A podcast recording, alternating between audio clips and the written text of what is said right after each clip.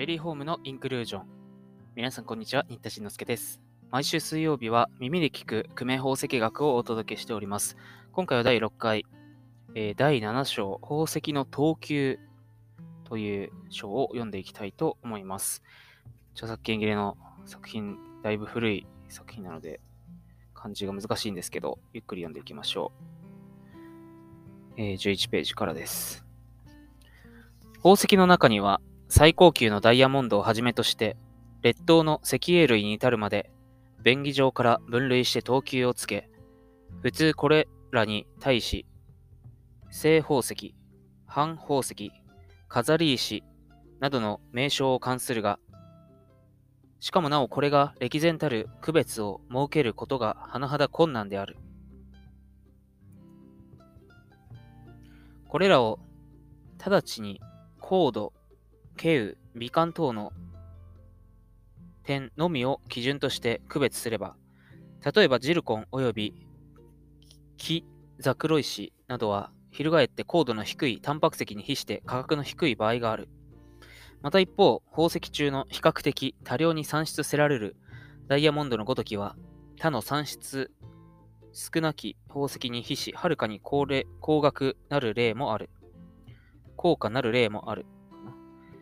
さに、従来欧米市場における一般的宝石の等級並びに分類を示さん。正宝石類、ダイヤモンド、真珠、緑中石、かっこエメラルド、紅玉類、ん？紅玉石、かっこルビーサファイア、金緑石、アレキサンドライト、烈小石、かっこルビースピネル、ザクロ石、緑ガーネット、翡翠、半宝石類、著名なるもの、緑中石、金緑石、ザクロ石、タンパク石、木観覧石、石英、烈小石、黄玉、電気石、土地鉱石、ジルコン、半宝石類、著名ならざるもの、臨海石、紅中石、小野石、紅トイト、鈴石、ベリロナイト、コンドロジット、相性石、ジャスポール、非動鉱、眼下石、緑蓮石、ユークレーズ、天星石、微小、フェナサイト、ぶどう石、奇石、黒、ん？陽奇石、十字石、くず石、ベスプ石、飾り石類、半透明、ないし。不透明石、歴史的に著名なもの、琥珀、玉髄、サンゴ、翡翠、青金石、石英、かっこ壁玉、飾り石類、半透明ないし不透明石、荒れ石、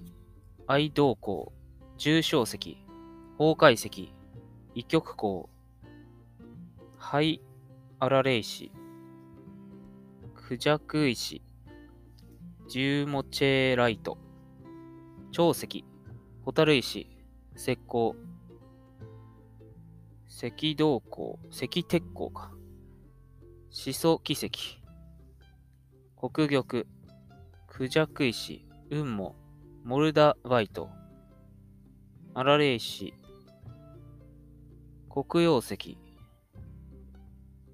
円錐鉱、大鉄鉱、バラキ石、金紅石、開放石、ジャモン石、ひし亜鉛鉱、放送脱石、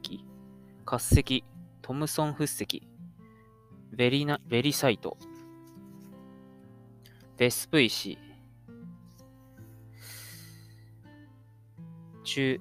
近年米国市場において宝石に対し半奇石、飾り石等の名称を用いることは商売上面白からず、よってこれらの名称をやめてはとの説をなすものがある。はい、以上になります。難しすぎましたね。こういう名詞はちょっとわからないのもちらほらでした。宝石の等級ということで、えー、正宝石、半宝石、飾り石とかっていう等級分けがあるけど、結構区別は難しい。で、最後の中で、欧米ではこういう読み方をやめてはという説があると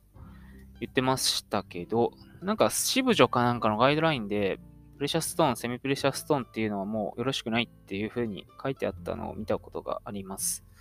なので今はそういう区別はあんまりしないですよということかと思います。えー、で、まあ値段との関係についても必ずしも高度とか希少性とかと比例するわけではないよということでした。まあ高度の低いオパールだけど、めちゃくちゃ値段高いものもあるし、えー、ダイヤモンドも産出量的にはかなりあるんだけど、かなり高価なものもあるというような説明がされていましたね。はい。次回は結晶学っていうところに入ります。それではまた次回お耳にかかります。